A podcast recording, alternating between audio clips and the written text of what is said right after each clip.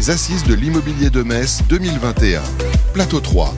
La démultiplication des modèles économiques dans l'intermédiation immobilière permet-elle de répondre aux nouveaux usages et aux attentes des clients? Eh bien, bonjour à toutes et à tous, il est 9h pile et nous sommes ici en direct de l'Arsenal de Metz pour inaugurer cette troisième table ronde dans notre road trip aujourd'hui euh, des assises de l'immobilier ici à Metz avec euh, une dimension euh, nationale. On l'a rappelé tout à l'heure dans le discours d'ouverture, donc on est ravis d'être avec vous. On est ensemble pendant une petite quarantaine de minutes. Et on va parler d'un sujet qui parfois fait un peu grincer. Donc l'idée, c'est de croiser nos expériences, de croiser nos, savoirs, et puis voilà, sans aucune, sans aucune langue de bois, d'échanger ici avec des professionnels pour parler de la démultiplication des modèles économiques, comme on l'a rappelé dans le jingle, dans l'intermédiation immobilière. Ça veut dire de parler des réseaux de mandataires, ça veut dire de parler des plateformes en ligne et des modèles hybrides. La vraie et bonne question qu'il faut se poser, c'est est-ce que tout cela permet de répondre aux nouveaux usages et aux attentes des clients? Pour en parler, il est le président de Century 21 France. Laurent Vimont, Vimont est avec nous. Bonjour. Merci Laurent d'être avec nous. Il est le président délégué de la FNIM. Julien Savelli est avec nous. Bonjour Sylvain. Bonjour Julien. Et enfin, le fondateur de la Maison des mandataires, Vincent Pavanello, est avec nous. Merci pour vos applaudissements. On va enchaîner tout de suite et je vais commencer par vous, Laurent Vimont. Euh, Laurent, clairement, tous ces modèles économiques euh, qui n'ont qu'un seul but finalement, effectivement, c'est bien évidemment de faire du business, euh, de travailler, de développer des modèles économiques et de répondre aux attentes et aux usages du client. Est-ce que euh, quelle est votre analyse justement sur ces différents modèles dont on voit bien que depuis une bonne dizaine d'années, voire une quinzaine d'années, ils se sont définitivement installés dans le paysage? Oui.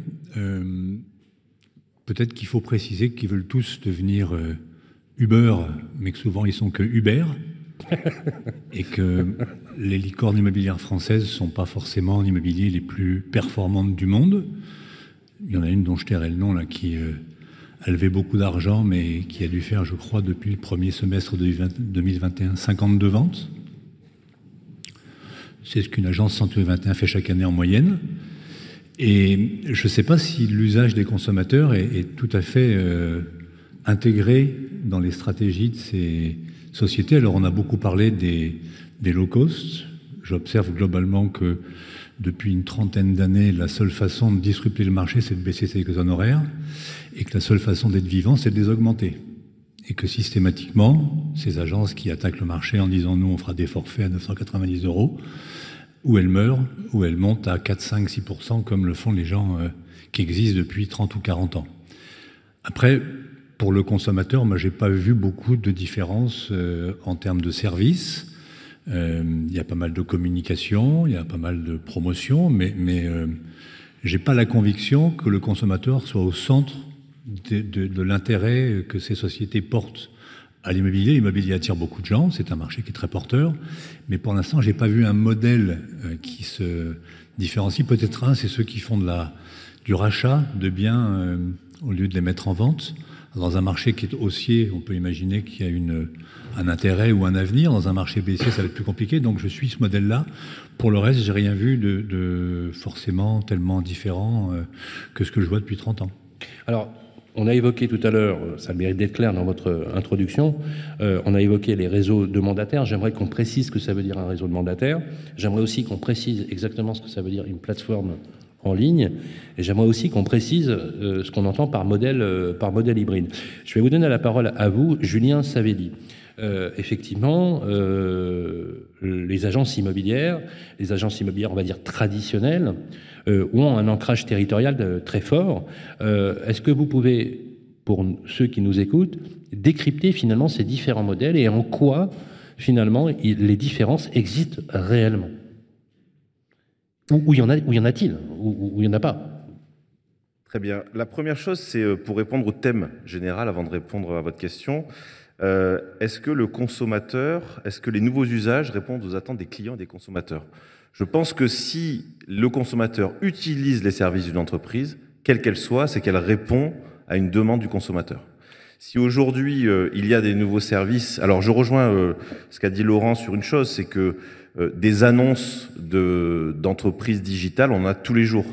Des levées de fonds, ça commence à devenir une habitude. Par contre, en termes de résultats effectifs, on a souvent des entreprises qui euh, euh, rapidement ne mènent pas à la réussite, n'ont pas de chiffre d'affaires euh, et, et, disparaissent aussi vite qu'elles sont arrivées. Par contre, ce qui est certain, c'est qu'il y a des nouveaux acteurs sur le marché. Vous parliez tout à l'heure des réseaux d'agents commerciaux. Les grands réseaux d'agents commerciaux, c'est une nouveauté depuis dix ans. C'est pas une nouveauté depuis cette année. Et en tout cas, ce qui est certain, c'est qu'ils ont pris leur place dans le marché et qu'ils répondent à une demande du consommateur. On peut parler des différences, et on va parler des différences qu'il y a entre ce que vous appelez une agence traditionnelle et ce qu'on peut appeler un réseau d'agents commerciaux. Euh, ce qui est certain, c'est que s'ils sont là, s'ils sont sur le terrain, s'ils prennent des parts de marché, c'est bien que nous, à un moment, nous, quand je dis nous, euh, ce qu'on pourrait appeler les agences traditionnelles, on ne répond pas à un besoin. Sinon, il n'existerait pas. Sinon, le consommateur ne l'utiliserait pas. Donc, je pense que si aujourd'hui les réseaux mandataires, comme vous les appelez, se sont développés, c'est parce que les professionnels leur ont certainement laissé de la place et parce que le consommateur y retrouve quelque chose. Ça ne veut pas dire pour autant que c'est bien, ça ne veut pas dire pour autant que c'est dans cette direction que tout l'immobilier doit aller, mais en tout cas, on ne peut pas nier, ça serait nier que de dire qu'aujourd'hui, le consommateur ne consomme pas l'immobilier, enfin l'intermédiation immobilière de façon différente. Alors, je, je voudrais qu'on continue juste sur cette analyse. Euh, donc, si je traduis votre propos, les agences immobilières, on va dire traditionnelles, je ne sais pas si le mot est approprié, mais les agences immobilières, quelque part, ne se sont pas adaptées, soit en volume, soit en termes de réponse vis-à-vis des attentes des clients. C'est ça que vous dites? En fait, c'est pas qu'elles ne sont pas adaptées, c'est qu'elles ne sont pas adaptées à la nouvelle concurrence. Forcément, quand vous avez un nouvel acteur qui arrive, s'il prend des parts de marché, c'est que vous n'avez pas su vous adapter à sa concurrence. Ça ne veut pas dire que les agences traditionnelles sont finies, ça ne veut pas dire que les agences traditionnelles n'ont pas encore euh, du chiffre d'affaires à réaliser. C'est pas ça que je suis en train de dire. Donc, faut pas traduire ma pensée. Ce que je veux dire, c'est que euh, le constat, c'est celui-ci. C'est que si le consommateur utilise ses services, c'est qu'il pense que les services sont bons pour lui. Et si cet acteur est sur le marché, c'est bien qu'il y a un autre acteur qui s'est fait grignoter la place. Donc il faut accepter. Ça, ça s'appelle de la concurrence. Après, on pourra parler de la concurrence. On, va en plein. Hein parce qu'on est aussi cocu dans l'affaire. Et, et, puis, on va surtout bien décrypter aussi les modèles. Je, je, je sais que Laurent voulait intervenir sur cet élire, mais je vais vous redonner la parole tout de suite après. Je voudrais donner la parole à, à Vincent. Euh, Vincent, euh, fondateur de la Maison des mandataires, modèle économique, euh, définitivement, effectivement inscrit dans, dans, dans le paysage. Comment vous la définissez aujourd'hui? Comment vous l'interprétez? Alors, je sais que vous avez, vous avez fait pas mal d'analyses, puisque vous êtes aussi à l'origine de la création de l'association La Real Estate, donc vous étiez très orienté sur ces nouveaux modèles. Quelques mots pour l'introduction. Bon, déjà, j'ai bien fait de venir, parce que si on parle des mandataires, il faut en parler avec des gens qui les défendent et qui se sont intéressés de près euh, au modèle. Euh, D'abord sur, euh, c'est pas un modèle différent, je m'inscris en faux par rapport à ça. Je pense qu'il y a deux différences majeures euh, dans le modèle des réseaux de mandataires. La première, c'est l'idée qu'on peut être un conseiller immobilier sans agence, sans lieu physique. Ça, c'est quand même quelque chose d'assez révolutionnaire. Et deuxièmement, que ce métier de conseiller immobilier, il a vocation à être fait par des indépendants et pas des salariés. Ça, ce sont quand même les deux différences majeures qui sont dans l'ADN des boîtes qui ont été créées. Excusez-moi, il a vocation à être fait par des indépendants et pas par des salariés. Et, et moi, par des salariés. Alors, on va me dire, mais il y a aussi des indépendants dans les agences physiques. C'est très juste. Mais il n'y a que des indépendants dans les réseaux de mandataires. Et je pense que c'est la deuxième différence fondamentale. Il n'y a pas de différence, mais deux différences. C'est ça l'intro? Bah Vous, vous avez des salariés et des indépendants. Ouais, vous dites, il n'y a pas dans de les réseaux, il n'y a, que des, que des, bah, Nous, on a des indépendants, uniquement des indépendants. Vous avez des indépendants et des salariés. Donc ça, c'est la première différence. Et la deuxième, je pensais que c'était clair, c'est que nous, on n'a pas d'agence physique et vous, vous en avez. La deuxième chose que je veux dire sur la question, est-ce qu'on répond aux besoins des consommateurs? Oui, en partie. Euh, je ne dis pas que c'est révolutionnaire, mais oui, en partie, notamment dans des territoires où il y avait peu ou moins d'agences physiques, mais surtout, et c'est plus important, on répond aux besoins des producteurs. Et je pense que c'est ça le point clé. La force des réseaux, ça a été d'offrir une réponse euh, complète, intéressante, qui fait du sens dans les rémunérations, à des gens, je vois beaucoup de jeunes ici, donc ça va leur parler, qui veulent être conseillers immobiliers, mais qui veulent être indépendants. Eh ben, je suis désolé, et je pense qu'on peut être d'accord sur ce plateau pour dire que, à ce jour, et je sais que les réseaux physiques qui travaillent, et c'est très bien, on en a parlé encore hier soir au dîner, à ce jour, la réponse la plus cohérente qui est faite à ces conseillers immobiliers qui ont un désir d'émancipation, d'indépendance, elle a été apportée depuis dix ans par les réseaux de mandataires. dans la rémunération, pardon, mais euh, plutôt que 80, 70% de la commission, là où les agents commerciaux indépendants dans les agences physiques sont quand même largement euh, en dessous, même si ça a augmenté, et ça veut dire que la concurrence, ça sert à quelque chose, dans la capacité à utiliser une marque, etc. Donc oui, ça répond aux besoins des consommateurs. Les consommateurs, ils ont toujours raison. C'est ce que disait Julien, et je suis d'accord avec ça mais ça répond surtout aux besoins des producteurs. Et je pense que c'est ça le point sur lequel on doit réfléchir. Alors, on va entrer dans le sujet. Réaction, Laurent Bimon. Il y a une troisième différence, c'est que dans les agences, ils ne payent pas pour travailler. Il y a qu'ils ne payent pas de forfait mensuel pour accéder à une entreprise qui leur fournit un ensemble de bouquets de services. C'est une différence qui est fondamentale. Et puis que parfois, ils veulent me tuer 45% de 150 000 euros que 80 de 30 000. Mais c'est un autre sujet. Moi, je voudrais, revenir, je voudrais revenir sur le, le ce qu'a dit Julien et sur le, l'adéquation des modèles et du marché, il y a un élément qui a été passé sous silence, c'est que ce qui a favorisé l'évolution de ces modèles, c'est le marché lui-même. On est passé de 700 000 transactions à 1 million de transactions. Et il ne faut pas se tromper, on n'a pas perdu de part de marché. Nous nous sommes adaptés, nous avons évolué, nous avons augmenté notre part de marché. Donc personne n'a pris de part de marché à la profession qui était existante avant il y a 10 ans. C'est pas vrai. Et la profession, que ce soit au travers de la FNAIM, du fichier AMEPI, des réseaux immobiliers, a même augmenté sa part de marché. On est passé de 40% dans les années 80, 8 les 90 à 70% en 2010. Donc il ne faut pas dire que la profession ne s'est pas adaptée et qu'elle a régressé. Au contraire, le fichier AMEPI, je vais en parler maintenant, il a permis au contraire d'augmenter sa part de marché parce que le mandat exclusif a permis de mieux maîtriser le marché. Et c'est la hausse du nombre de transactions qui a permis à des acteurs d'émerger. C'est pas le fait qu'on ait parlé de part de marché. Donc ça, ça c'est un élément qui me semble essentiel. Et le consommateur, dans le débat, je ne sais pas s'il est mieux ou moins bien servi par un mandataire et pas un agent commercial. L'agent commercial, ça fait 33 ans qu'on en a dans le réseau, au moins 50%. Donc euh, on a, personne n'a inventé ce statut. Il existait bien avant que les mandataires s'organisent. La différence, c'est l'agence physique ou le virtuel. Et je suis désolé de tous les modèles que je peux observer aujourd'hui dans d'autres activités. L'association du physique de l'agence. Alors, l'agent immobilier, si c'est un porteur de clés, il est mort. Si c'est un passeur d'histoire, il vivra longtemps. Mais l'association pour le consommateur de la vitrine physique reste un élément différenciant et rassurant. Et en termes de performance, puisqu'on parle de différence, de ce que j'ai pu lire dans les différents euh, rapports qui ont été faits, le nombre de ventes moyennes qui est faite par un mandataire, c'est entre 3 et 3,5 par an. Bon, très bien.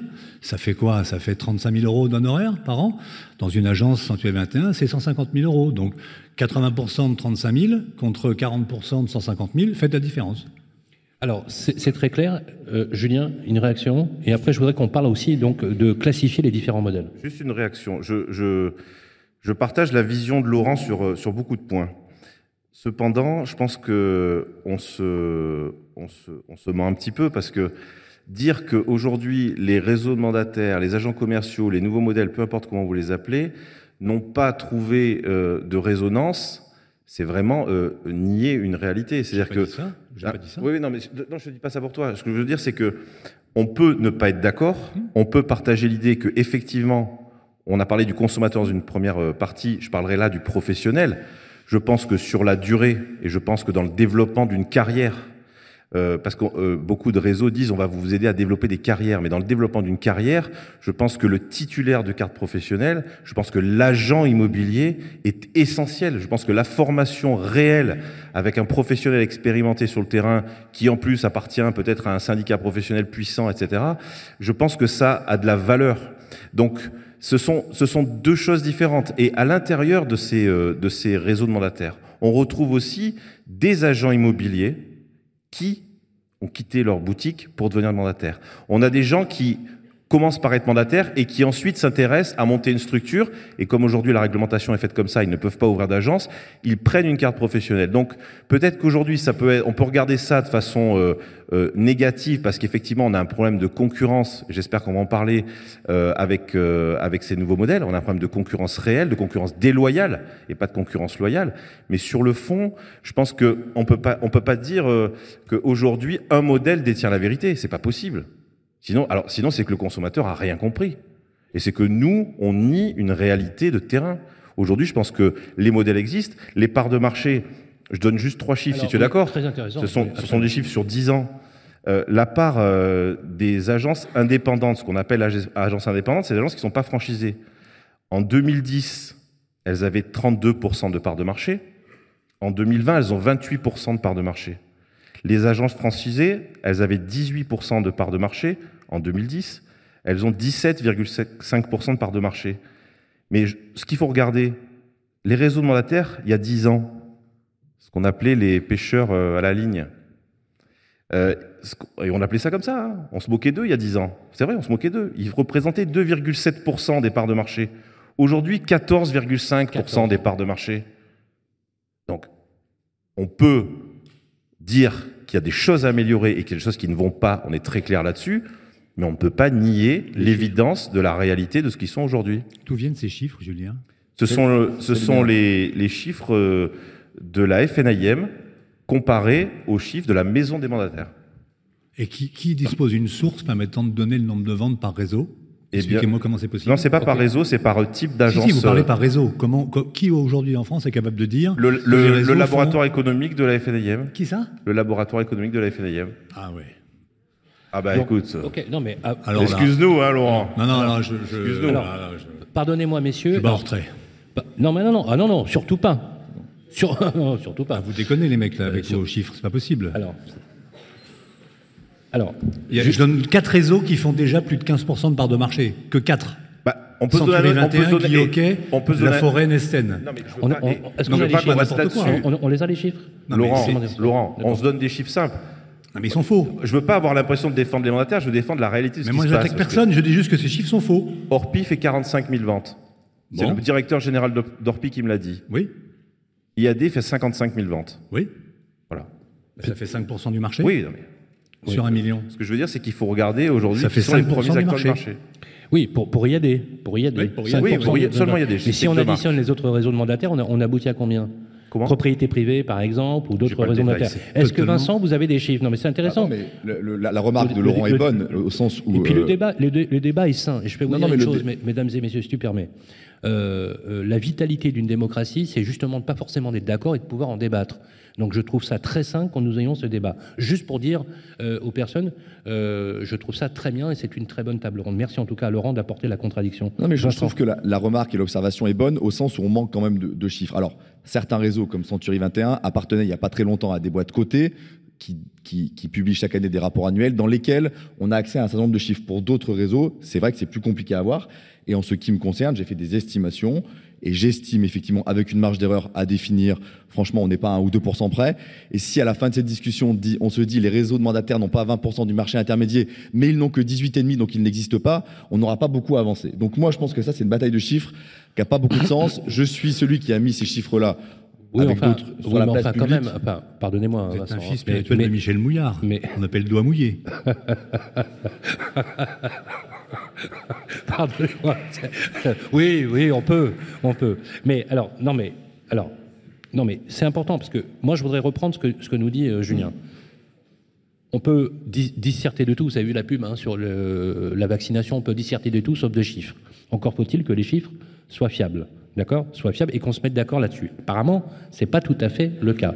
Euh, la FNIM dispose aujourd'hui d'éléments structurels sur le plan des données qui leur permettent quand même Laurent, de donner des chiffres relativement réalistes. Je ne pense pas qu'avec le recul qu'a la FNIM et le laboratoire économique de la FNIM, on soit sur des chiffres tronqués, tu vois. Non mais par contre, on peut, on peut tout à fait, par ailleurs, essa- essayer de corroborer. Parce que moi, je retiens un chiffre.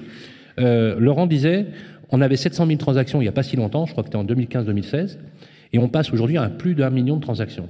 Et qu'effectivement, la croissance du marché fait émerger naturellement des appétences, parce que le business, c'est ce qu'il veut. Mais que comparer, comparer, la part de marché qui appartenait aux agents immobiliers, etc., elle n'a pas baissé. C'est ça, en fait, le discours de Laurent Bimon. Donc, en fait, ce que je suis en train de vous dire, c'est qu'il y a un usage réel et pertinent dans la présence physique des agents immobiliers dans les territoires. Et on le voit bien, d'ailleurs, dans les territoires. On le voit bien. Par contre, c'est pas opposable au fait qu'il existe des mandataires. Tu as rappelé cette réalité, et, c'est très clair. Il n'y a pas d'opposition. Ce qu'il faudra voir, ce qui deviendra intéressant, c'est quand le marché va se tendre. Qu'est-ce qui va se passer? Vers qui le consommateur va se tourner pour avoir de l'expertise, de l'expérience, pour, pour savoir, pour rencontrer des gens qui connaissent parfaitement un marché? Vers qui vont aller les consommateurs? C'est ça qu'il va falloir voir. Parce que le marché, on l'a dit tout à l'heure dans les premiers plateaux, on voit que ça commence à ralentir, etc. Alors, c'est une petite baisse, mais suite à une très forte augmentation. Mais qu'est-ce qui va se passer au moment où il faudra trouver de l'expertise sur le terrain? Vers qui vont se tourner? Moi, je ne veux, pas employer le mot vitré parce que je trouve qu'il est, euh, il est un peu ancien, mais on va dire sur les, agences de quartier, les agences qu'on connaît, etc. Euh, Peut-être qu'à ce moment-là, on va se retrouver avec un marché différent et avec euh cette expérience qui permettra aux consommateurs d'avoir une boussole. Alors, je, voudrais continuer sur un point. Euh, vu le temps qui nous a parti, j'aimerais bien qu'on qu passe une chose. J'aimerais qu'on raisonne statut et, nature. Je m'explique. Le statut, c'est euh, la relation contractuelle dans l'intermédiation entre, par exemple, l'agent immobilier ses négociateurs, euh, qui soient salariés ou indépendants. Euh, on sait qu'il y a une majorité d'indépendants qui travaillent comme agents co dans des agences immobilières. Vous confirmez ça, Laurent? Oui. Beaucoup. Donc, majorité, je ne sais pas, mais ils sont okay, nombreux. Ok, donc ils sont nombreux. Ok, on, on va dire nombreux.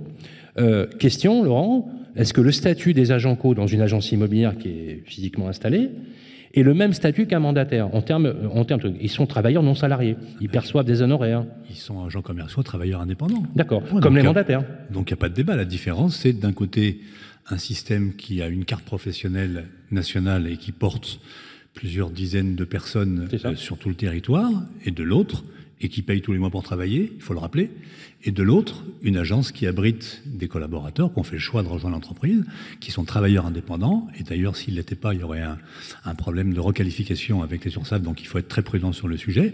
Agents commerciaux, ça existe depuis 35 ans, donc le statut, c'est pas un débat. D'accord. Donc, et pas, donc pour rejoindre ce qu'a dit Julien sur le marché, il y, a, il y, a, une formule qui est importante à mémoriser, c'est quand la mer se retire, qu'on voit ceux qui ont un maillot. D'accord. Et là, la marée batterie basse. Voilà, Laurent Vimon, le roi de la punchline. Alors non, justement. Ouais, ouais, oui, ah oui, applaudissements, forcément. C'est pas le sujet. Le non, marché, mais... le marché, il a porté tout le monde. Et quand je dis tout le monde, je ne veux pas, moi, être celui qui est contre un système ou un modèle qui existe et qui a trouvé sa place.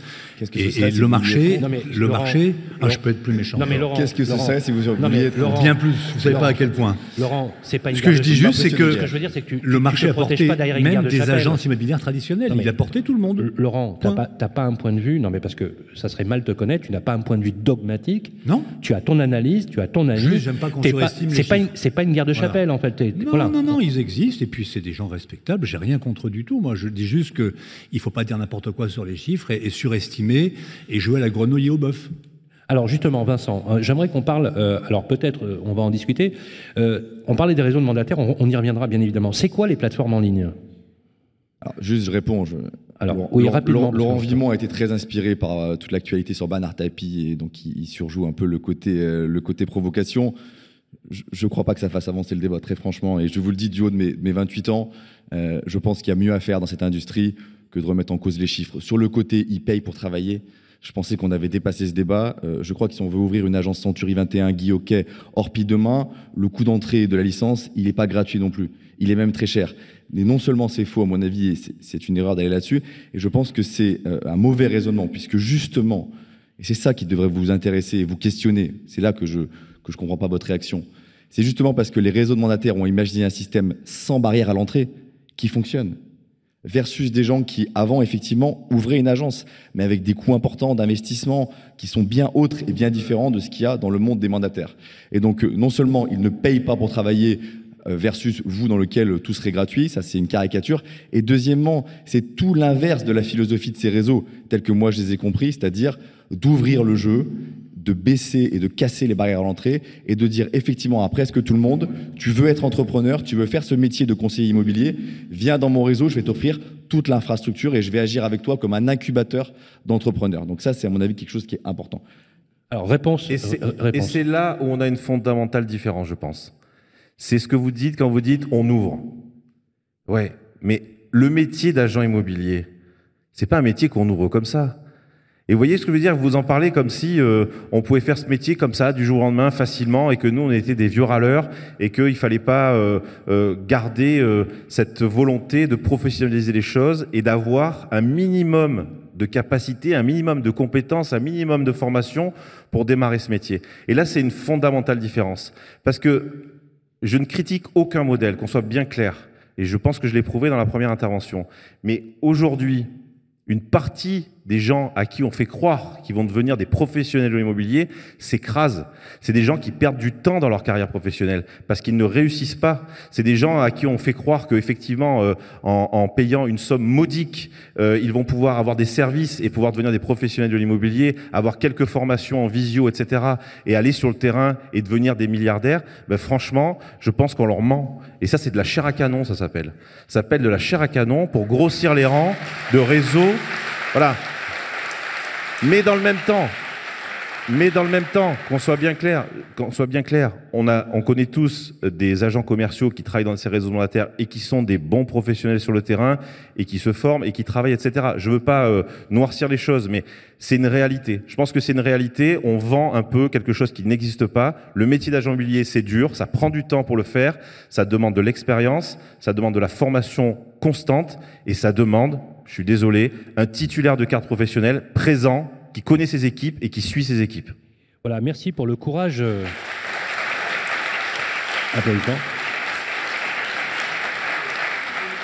Je voudrais, pour bien équilibrer le débat, vous préciser qu'il n'y a pas eu euh, de volonté dans cette table ronde de prendre au piège Vincent Pavanello que je prends, que je connais depuis. Non, non, mais voilà, je vais, faire, mon journaliste euh, juste deux secondes pour bien remettre les pendules à l'heure.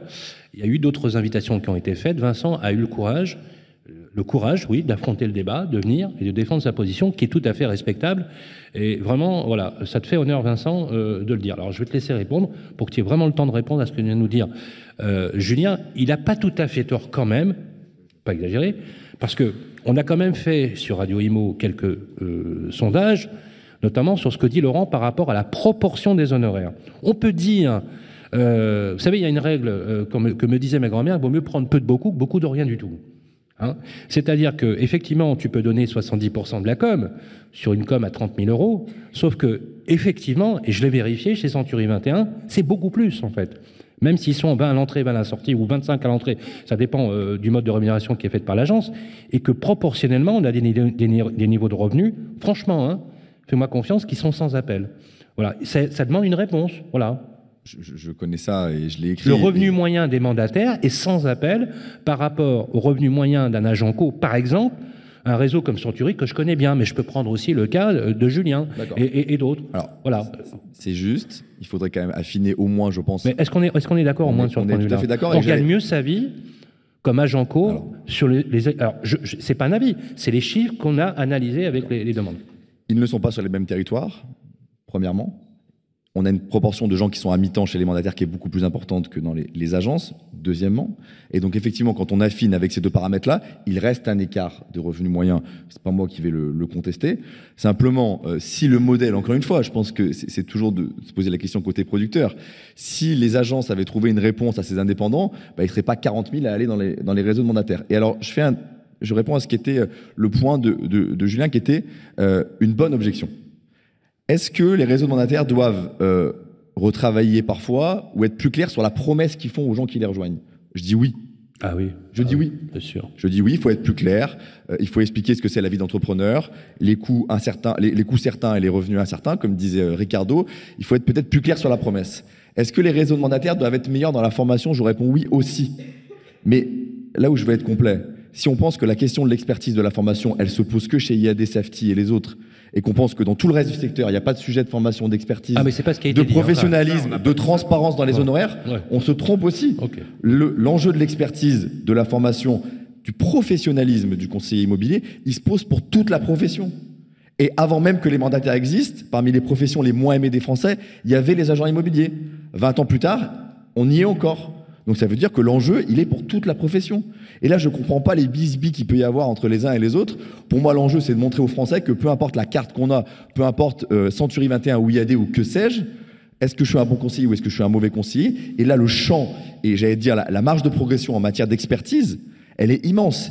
Elle est immense et à mon avis, elle est historique puisque, comme rarement auparavant, je trouve que l'objet logement est un objet qui se complexifie de plus en plus. Donc c'est une opportunité énorme pour les agences traditionnelles, pour les mandataires, de augmenter leur niveau de jeu, de muscler leur jeu, comme dirait l'autre, pour répondre aux besoins du client, mais ça concerne tout le monde. Merci, merci Vincent. Parole à vous, Laurent Bimon, mais je voudrais quand même qu'on parle des plateformes en ligne et des modèles hybrides, hein, pour qu'on comprenne bien. Sur le sujet de la compétence, il faut aussi rappeler qu'il est plus facile de former quelqu'un qu'on a sous la main dans une agence immobilière avec une équipe commerciale et un manager que quelqu'un qui est managé à distance, 200, 300, 500 km, et qui n'a comme formation qu'une vidéo en ligne ou une plateforme en ligne de formation. Donc, le sujet de la formation, il est important. On s'en est emparé il y a des années.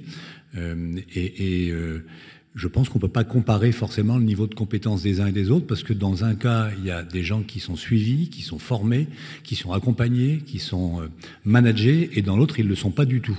Donc, Sûrement que la profession a, de gros progrès à faire sur le sujet. Je pense qu'elle n'a pas attendu les mandataires pour se remettre en question. Jean-François Buet euh, a été de ceux qui ont réussi à imposer dans un texte de loi que la formation soit obligatoire pour tous les commerciaux. Et ça, c'était un, pas super important et régulière. Donc, je, pense quand même qu'il y a une vraie différence, dans tout, en tout cas dans l'exercice de la profession. Oui, exactement ce que je voulais dire, juste pour compléter ce que dit Laurent, c'est exactement ça. C'est-à-dire que on a l'impression que euh, les mandataires, en arrivant, euh, ils ont l'impression de dépoussiérer l'immobilier, sauf que l'immobilier, même si on peut le trouver poussiéreux, euh, ce sont les professionnels qui ont voulu qu'il y ait une loi qui réglemente, et on a eu la loi Hoguet. Ce sont les professionnels qui sont organisés pour créer les garanties financières et on a eu l'obligation des garanties financières. Comme l'a dit Laurent, c'est Jean-François Buet qui a créé le code de de la FNIM et qui ensuite est devenu le code de déontologie de toute la profession dans la loi Allure, la formation obligatoire et la protection des titres et demain peut-être le caducé de la profession.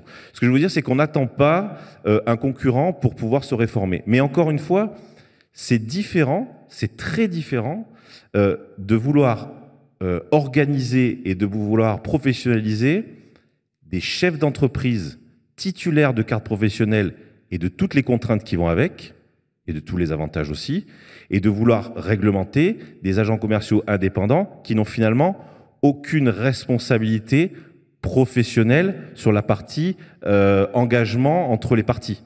Est-ce que je me suis bien fait comprendre? Alors, on va, on va juste préciser, Laurent Vimon, euh, chaque agence immobilière a une carte professionnelle, on est d'accord? Est-ce que les agents commerciaux, les négociateurs, sont eux aussi titulaires d'une carte professionnelle? Ben oui, ils doivent avoir une carte, une carte pour exercer, oui. D'accord. Mais pas, pas, celle, pas la même que celle de l'agence. Oui, pas la même que celle de, voilà, pas la même que celle de l'agence. Première chose. La deuxième chose que je voudrais euh, qu'on qu évoque, et je demanderais à ce qu'on prenne un tout petit peu plus de temps aussi pour ça, c'est quoi une plateforme en ligne? Alors, peut-être juste pour, euh, pour, revenir oui. sur le, le sujet qu'on évoquait sur la, la formation, il est évident que l'image n'est pas bonne. Euh, mais moi, j'ai rien contre les mandataires. Je dis les choses sans langue de bois, euh, comme je les ressens. Henri Buzicazo, qui est ici présent, c'est ce que je pense, et on a débattu longuement, souvent du débat sur la lumière. En fait, moi, les mandataires, ça m'excite. Parce que c'est tous les matins, je me dis comment je vais leur botter le cul, voyez? Et vis-à-vis -vis du réseau Century 21, non mais qu'est-ce qui a fait monter le niveau de service de G7 c'est Uber. Ben voilà. Vrai, Donc, vrai, pour, pour nous, c'est une façon de se réveiller, on nous pique les fesses et puis on, on repart euh, au combat. Quoi. C'est, comme ça. Mais moi, j'ai rien contre vous. Je veux juste préserver, développer, conquérir avec Century 21. Et sur les plateformes en ligne, alors ça, c'est le truc. C'est quoi une plateforme en ligne? C'est Salenzo. On ne peut pas rendre le bien une fois qu'on l'a acheté. C'est le même concept. C'est en ligne. Euh, alors il y a des ventes aux enchères, il y a euh, en fait, des on trucs achète où un on bien. a autant de services, mais on paye ouais. moins cher, mais il n'y a pas autant de services. Je pense que ça n'a pas encore trouvé son client. Est-ce qu'on a des chiffres là-dessus, euh, Julien Savelli? Non, les chiffres qui ont été donnés par Laurent, on a ouais, les mêmes. Hein. Il, a cité, il a cité le nom d'une d'une marque euh, qu'on ne citera pas aujourd'hui. On, la, on la cite pas? Pas moi non, mais euh, non, non, non, non, mais moi je suis journaliste, je suis obligé de vous poser 50, la question. Si, de si, qui on parle? 50, 52 ventes dans le semestre pour 300 millions d'euros levés. Ouais, et l'année dernière, 400 000 euros de chiffre d'affaires. D'accord. Ok. Juste bon, pour, on, juste... on, voit bien, d'accord, ok. Donc les, fonds d'investissement. Si, si, je pense qu'il y a assez d'agents immobiliers intelligents en France. D'accord, j'ai compris. Pour faire en sorte que si ça avait marché, ce okay, type de modèle, on, on l'aurait déjà créé. C'est quoi un modèle hybride, Julien Savelli C'est quoi un modèle hybride Un modèle. Un modèle qui mélange à l'agence immobilière euh, du coin, qui fait un angle, et euh, le principe des, des, mandataires ou des agents co. C'est quoi exactement Alors, je ne sais pas s'il existe. Vas-y. Hein en deux lettres. En deux lettres. Oui. Je ne sais pas s'il existe un modèle En deux lettres, hybride. quoi. KW, par exemple En ça, tout cas, en tout cas, il existe, il existe euh, effectivement beaucoup de mouvements sur le marché et euh, dans les dans les dans les organisations euh, euh, des agences immobilières. Et aujourd'hui, le modèle hybride, ça serait de dire, on a des agents commerciaux qu'on traite réellement comme des indépendants et pas comme des salariés déguisés à qui on donne les clés de l'agence, des permanences téléphoniques, la réception des clients, et puis euh, on s'en sert parce que du coup on a une masse salariale moins importante grâce au fait qu'ils soient indépendants. Donc il y a traiter réellement l'agent commercial comme un agent commercial indépendant, et de l'autre côté avoir une vraie structure comme une agence traditionnelle, comme vous les appelez, avec un titulaire de carte professionnelle, de la formation en interne. Euh, voilà, je pense que c'est ça que vous voulez me faire dire, c'est qu'il existe un modèle, des modèles et des modifications de beaucoup d'agences. On en parlait avec euh, des, des- des vieux et gros indépendants euh, locaux qui font évo- euh, gros, pardon, qui font évoluer dans le bon sens, euh, qui font évoluer leur modèle vers ça, en disant, bah, il y a des gens effectivement qui veulent aller, aller vers l'indépendance. C'est une réalité. Euh, tout à l'heure, agent- tout à l'heure, Monsieur Pavano parlait des gens co- qui sont Un agent co, par nature, n'a pas de lien subalterne, me semble-t-il. Par nature, mais dans la réalité. Ou sinon, c'est requalifié, là, c'est ce que la disait Laurent tout à l'heure. on- hein. Non, mais ça, c'est une vision déformée de la réalité. D'accord, ok. C'est une vision qu'on retrouve dans beaucoup d'agences immobilières, qu'on a tous fait, et moi le premier. Alors, ju- juste pour que je comprenne bien, je suis agent immobilier, euh, je peux avoir 70 négos en agent co, Bien sûr. même si ma- mon agence, elle fait 50 Mais mètres ce qui carrés. est curieux, c'est que Donc on- en fait, le volume d'agents qui fait partie de l'agence, ce qu'on appelle le modèle hybride, en fait, c'est que c'est un peu comme des mandataires, sauf que leur lieu de, ra- de ralliement, c'est une Non. agence immobilière qui ce a qu'on sur rue. appelle les nouveaux modèles, le modèle hybride, en fait, c'est un vieux modèle qui existe depuis 40 ans aux États-Unis. Et si je me trompe pas, je veux pas me permettre de parler ni de Century 21 ni d'ERA, Mmh. mais quand on, on voit une agence Century 21, Century 21 ou ERA aux États-Unis, il y a 50 commerciaux, 60 commerciaux, si je dis pas de bêtises, dans une agence euh, aux États-Unis. Ça peut être plus même. Ça il être y a plus ça aussi même. en France. Donc hein. en fait, c'est un modèle qui existe déjà. Et finalement, en France, les modèles américains de l'époque qui sont arrivés, Century, etc., ERA, sont venus s'adapter au modèle français de la petite boutique. Mhm. Donc finalement, il n'y a pas de nouveau modèle aujourd'hui. Il y a juste finalement des modèles qui refont ce qu'ils font depuis des Oui, années a- et ils viennent le faire en France sans modifier. Voilà, il y a un très gros réseau avec qui on travaille beaucoup, puisque nous, on est présent aussi au euh, à Montréal, qui s'appelle Via Capital, euh, qui, qui regroupe en- en- en- euh, au Québec 13 500 agences. Et chaque agence a en moyenne entre 70 et 150 euh, négociateurs immobiliers, hein, qui, comme ils se définissent, et qui ont un statut d'indépendant. Et finalement, l'agence finalement était une somme de services offerts à cette disponibilité. Euh, vous en pensez quoi de ce modèle-là, Laurent Ah, C'est bien. non, mais c'est bien parce que ça mais- existe depuis des années. Non, mais est-ce que chez Century, on pourrait voir ce modèle-là on a- une, la- une la- agence qui a euh, 50 La négos, différence, elle est plus subtile que ça. Euh, Quand Julien dit l'agent commercial permet d'avoir une masse salariale plus faible, c'est faux. On redistribue la même chose à un agent commercial qu'à un VRP une fois qu'on a payé les charges. Donc, c'est pas une histoire de charges, c'est une histoire d'avance sur commission, de salaire fixe plutôt, qui peuvent mettre l'agence en péril quand elle se trompe dans ses recrutements. Sur le sujet euh, hybride, on a des agences dans le réseau qui ont plus de 70 collaborateurs. Donc, c'est pas, pas un truc nouveau. La différence, et je reviens sur ce sujet, c'est que ces gens ne payent pas pour travailler tous les mois et qu'ils sont pris en charge par l'agence, sans ticket d'accès. Ils rentrent à l'agence, ils sont formés, ils ne payent pas leur carte de visite, ils ne payent pas leur pub, ils ne payent pas de forfait publicitaire, rien du tout. On les forme, on les fait réussir, ils deviennent un jour manager, patron d'agence, mais le, le- le modèle qui est arrivé en France récemment, c'est pas un modèle Century 21 du tout, puisqu'encore une fois, la différence, elle est philosophique. Ce que les Américains ont fait, en fait, à l'origine, c'est qu'ils ont voulu déporter sur les collaborateurs tous les frais commerciaux. Et ils se sont mis à faire payer aux collaborateurs euh, la pub, les panneaux, les cartes de visite et machin. Et puis un jour, ils se sont dit, mais euh, pourquoi je touche 40% Il faut me donner plus. Et donc, il y a eu une surenchère de rémunération entre les marques immobilières Ouais, bien sûr. américaines qui se sont mis à piquer les commerciaux. Et les commerciaux, ils se mettaient à faire de la pub avec leurs photos sur les panneaux.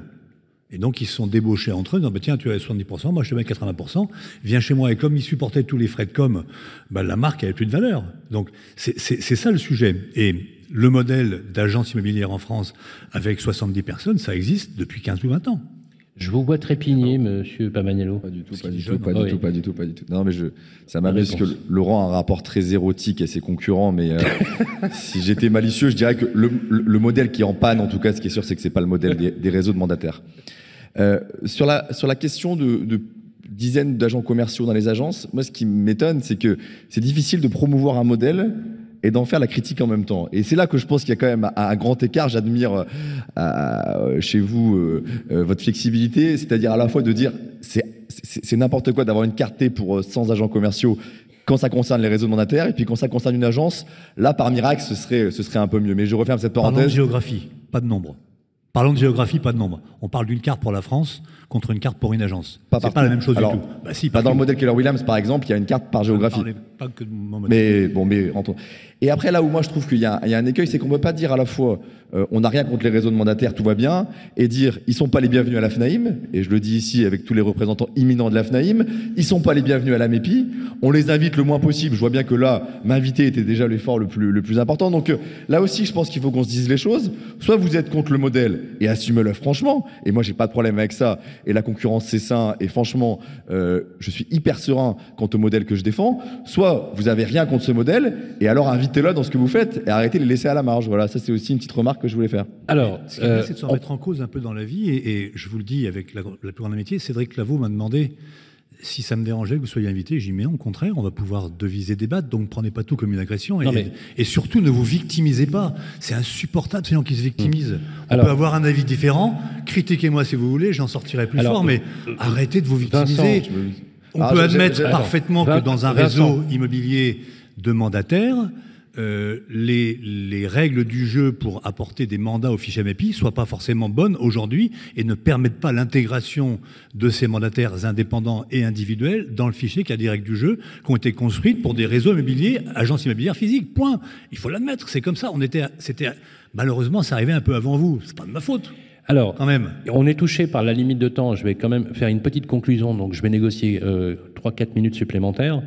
Euh, moi, je vous connais bien, Laurent, et vous n'avez pas pour habitude, effectivement, de vous défiler devant un débat. Par contre, effectivement, euh, il y a aussi certains patrons de réseau de mandataires qui n'auraient pas voulu forcément venir débattre avec euh, euh, Laurent ou, d'autres personnes, etc. Donc, nous invitons tout le monde, effectivement, à pouvoir disserter. Là où vous avez raison, c'est que chacun définit des règles. la question de savoir si les mandataires sont bienvenus à la FNAIM, c'est une question qui est aussi légitime à se poser.